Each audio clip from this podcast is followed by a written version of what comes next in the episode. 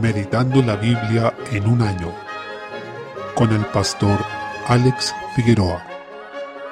Día 6, mes 1, Génesis capítulo 13. Desde el versículo 5 vemos que Abraham y Lot deciden separarse debido a que están produciéndose problemas entre sus pastores, ya que la tierra no estaba siendo suficiente para sus grandes riquezas y las necesidades de su abundante ganado. Entonces Abraham pide a Lot que se separen y humildemente le da a elegir hacia dónde quiere ir. Aunque no era pecado que Lot dejara Abraham, el problema fue el criterio según el cual decidió, ya que lo hizo según aspectos meramente terrenales. Él simplemente vio que la tierra era de riego, que era mejor para él en términos de sostenimiento para su ganado, pero no reparó en algo más profundo, que era el pensar que donde él se asentara iba a afectar la vida, la espiritualidad y el futuro de su familia. Así, dice la palabra que fue poniendo sus tiendas hacia Sodoma, en el versículo 12. De a poco él se fue encaminando hacia allá. Sodoma y Gomorra eran ciudades que tenían prosperidad material, rodeadas por tierras de riego, y era conveniente para vivir allí en términos económicos, pero dice que los hombres de Sodoma eran malos y pecadores contra Jehová en gran manera, en el versículo 13. Y eso debía conocerlo Lot, pero no le importó al punto de disuadirlo de ir hacia allá. La decisión de Lot iba a tener frutos nefastos para su familia, como se verá más adelante, y así ocurre también con nosotros cuando decidimos de acuerdo a criterios simplemente terrenales y no según los principios que nos entrega la palabra de Dios. No debemos separar nuestra vida en la tierra de aspectos que consideramos más espirituales, como la oración y la asistencia a la iglesia. Toda nuestra vida debe ser vivida espiritualmente como un acto continuo de adoración.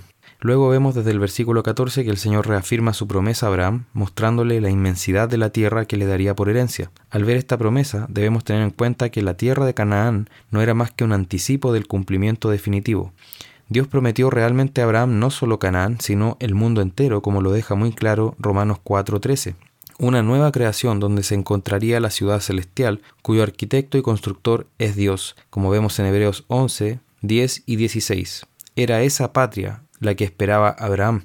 También le hace ver que su descendencia será numerosa como el polvo de la tierra, lo que tendría un cumplimiento próximo en la multiplicación de la nación israelita, pero también su cumplimiento definitivo es más allá, es más profundo, y se da en la inmensa muchedumbre de salvados, ciertamente los israelitas que murieron esperando la venida del Mesías y aquellos que lo reciben una vez que ya vino, pero también gente de toda tribu, pueblo, lengua y nación, como vemos en Romanos 4, 17. En otras palabras, se cumple en la iglesia tanto del antiguo como del nuevo pacto. En esta diferencia entre Abraham y Lot, el Señor preservó providencialmente la simiente de Abraham a fin de cumplir sus promesas. De esta forma, la descendencia de Lot no se mezcló con la del patriarca y no puso en peligro la venida de la simiente prometida.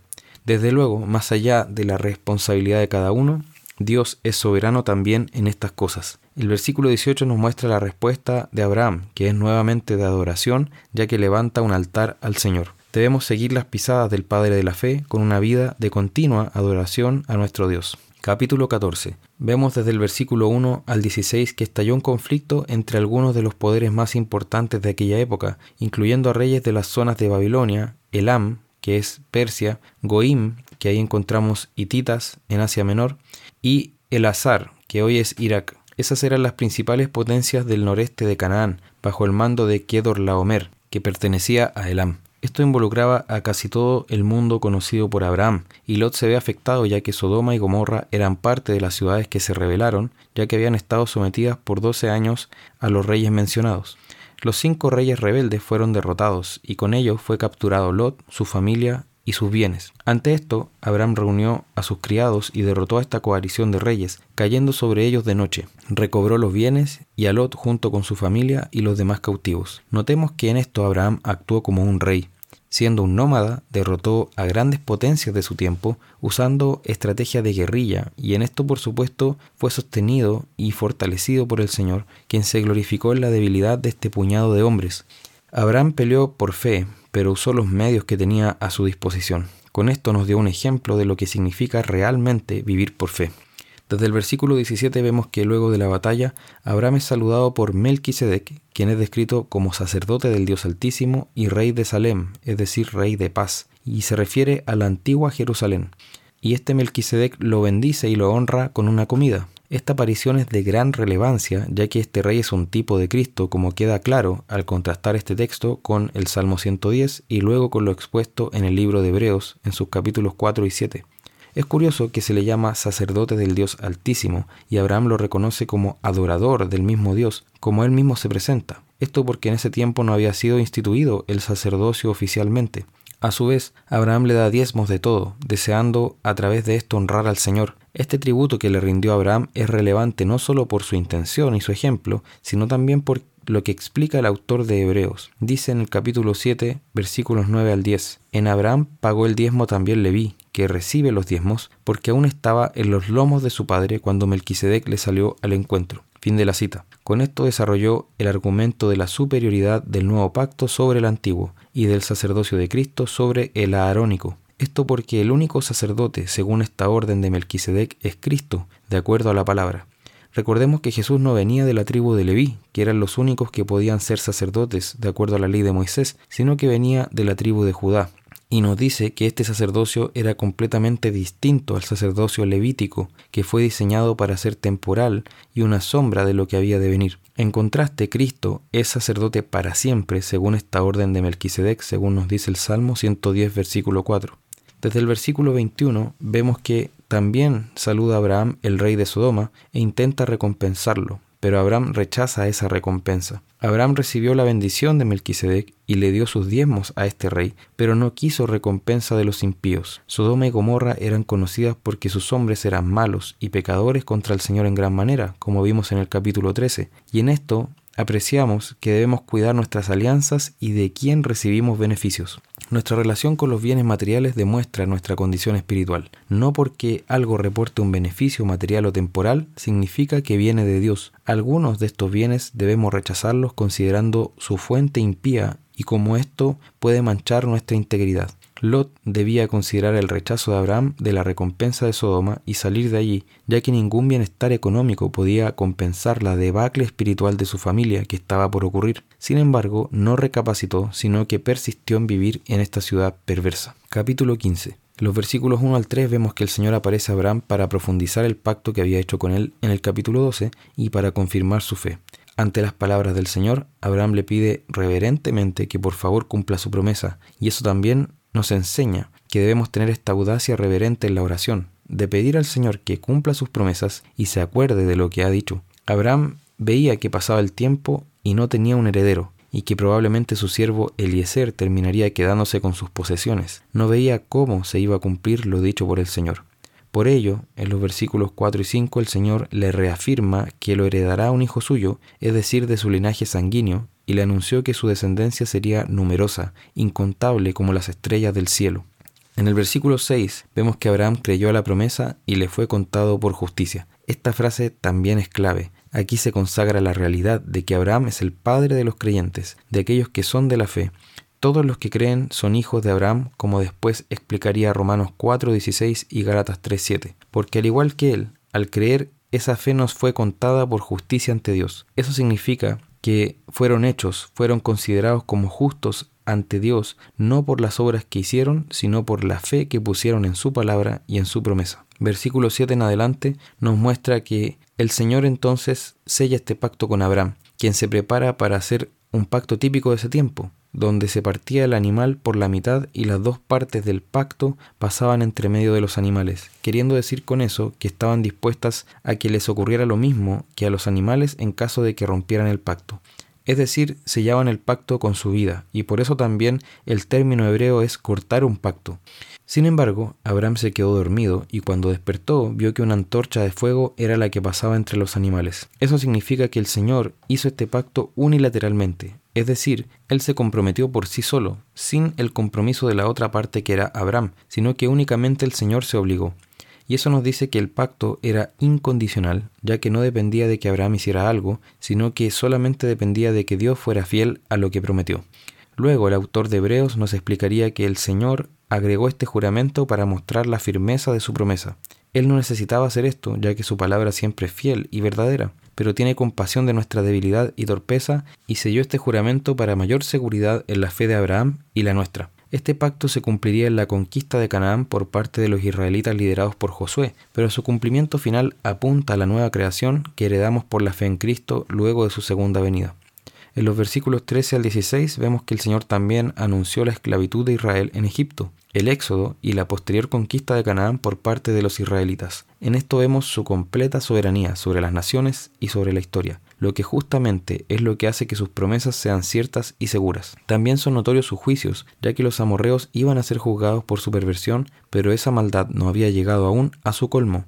Las riquezas de la sabiduría de Dios son insondables, como podemos apreciar en este texto. Salmo capítulo 6. Como se ve reflejado sobre todo en los versículos 1 al 3, nos encontramos aquí ante uno de los salmos penitenciales. El pecado debe llevarnos a una aflicción y una angustia por nuestra propia maldad, pero debemos llevar ese sentir al Señor en arrepentimiento. Esta es la tristeza según Dios que produce arrepentimiento para vida de la que habla la escritura en 2 Corintios 7:10. Desde el versículo 4 vemos que esto nos debe llevar a tener hambre y sed de justicia, a anhelar nuestra completa glorificación, donde Dios quitará la presencia del pecado en nosotros para siempre. David no solo ruega por misericordia aquí, sino que también por la resurrección para poder vivir delante del Señor para siempre. Desde el versículo 8 vemos que este quebrantamiento, que lleva al arrepentimiento, luego da lugar a la restauración, lo que permite que nuestra esperanza en Dios se renueve y seamos fortalecidos en la fe. Vemos que el Señor recibe y sana a quienes se acercan a Él en arrepentimiento, y esto es posible solo por medio de Cristo, ya que Él soportó el castigo de nuestra maldad, pero también nos regala los méritos de su vida perfecta, para que seamos aceptados ante la presencia de Dios. Proverbios 1, 29 al 33. No hay peor miseria que ser entregados a nuestros propios caminos. Despreciar la palabra de Dios con sus amonestaciones es la peor necedad. Lo peor que puede pasar a una persona que no quiere escuchar la palabra de Dios es que le vaya bien financieramente o que cumpla o logre aquello que quería lograr, porque se autoengaña y piensa que es exitosa y que Dios está con él o ella, o que no existe Dios y que él o ella misma ha logrado encumbrarse y que nada puede bajarlos de ahí de donde están. Lo peor que le puede pasar a una persona alejada de la sabiduría y el temor de Dios, entonces, es que le vaya bien. Ellos van a celebrar por un tiempo, pero habrá un momento en que van a ser confundidos y arruinados por completo, y su ruina va a ser grande. Pero el que teme al Señor habitará confiadamente y vivirá tranquilo, sin temor del mal. Eso no significa sin ningún sobresalto, pero aquel que vive y confía en la palabra de Dios va a disfrutar de paz en su vida, a pesar de que esté en medio de dificultades. Mateo 5 del 27 al 48. Jesús como hemos visto, no modifica la ley, sino que revela su verdadero estándar, lo que se va a evidenciar en los versículos siguientes de especial manera. Desde el versículo 27 al 30 vemos que en cuanto al adulterio, alguien podría pensar que si no cae en el acto físico del adulterio entonces no ha cometido tal pecado, pero Jesús afirma que este mal consiste esencialmente en un deseo del corazón. Entonces, el que mira a una mujer para codiciarla ya adulteró con ella en su interior. Acá es bueno hacer una prevención a las hermanas, ya que algunos piensan que la fornicación o el adulterio son pecados más relacionados con los varones, pero ellas también pueden caer en esto, no solo de manera visual, sino que también en un adulterio emocional, cuando ven a un hombre y les encanta su forma de ser y luego desean que su esposo fuera así también. El punto del Señor es que el adulterio inicia en el corazón y se puede consumar allí, incluso puede que nunca se manifieste en un acto físico. Debemos por tanto guardar sobre todo nuestros corazones. Los versículos 29 y 30 vemos que el Señor nos llama, relacionado con esto, a tomar medidas radicales contra el pecado. Debemos entender que se trata de un asunto de vida o muerte. Por supuesto, no es un llamado a mutilarnos de verdad. Esto es un lenguaje figurado, porque yo podría seguirlo literalmente y mutilar todo mi cuerpo hasta quedar descuartizado o llegar a suicidarme, pero el pecado seguiría en mi corazón. Lo que quiere decir es que debemos tomar medidas radicales para no ser dirigidos por nuestros pecados al punto de ser condenados. En los versículos 31 y 32 también deja claro el estándar del matrimonio. Reprende la práctica de divorciarse por cualquier causa, sobre todo sabiendo que en ese entonces significaba dejar en desamparo a la mujer repudiada y aclara que la única causa de divorcio aceptable es ser víctima de adulterio. Esto nos debe llevar a entender la importancia que tiene el matrimonio ante Dios y a honrarlo como el Señor manda en Hebreos 13.1. En los versículos 33 al 37 sobre los juramentos no está prohibiendo del todo la práctica de jurar, ya que ella se regula incluso en la ley de Moisés, sino que está reprendiendo el pecado de prometer y jurar a la ligera, incluso por el templo de Jerusalén. Esto sucedía porque algunos escrupulosos juraban por todo menos por Dios, para no mencionar su nombre, pero eso lo hacían para poder engañar tranquilos, y lo que está diciendo el Señor es que nuestro hablar tiene que ser tan fiel y tan veraz que no necesitemos jurar para ser creíbles. Nuestro hablar tiene que ser sí y no, y cumplir lo que decimos. Esto nos cuesta mucho en la cultura latinoamericana porque no es así en la mayoría de los casos. Estamos acostumbrados a las palabras ociosas y a las promesas al voleo y después las deshacemos con nuestros actos y ni siquiera nos pesa. Pero la escritura nos dice que un hablar ligero procede del mal. Cuidemos entonces nuestras palabras para reflejar el carácter de aquel que es llamado fiel y verdadero. En los versículos 38 al 48 vemos que cuando habla del amor hacia los enemigos, también debemos considerarlo seriamente. Nuestra tendencia es a devolver mal por mal y bien por bien. Cuando llegamos al nivel máximo de perversidad, incluso devolvemos mal al que nos ha hecho bien, pero el estándar básico que observamos en la sociedad es de una reciprocidad mínima. Si alguien me hace bien, yo le hago bien, y si alguien me hace mal, yo le hago mal.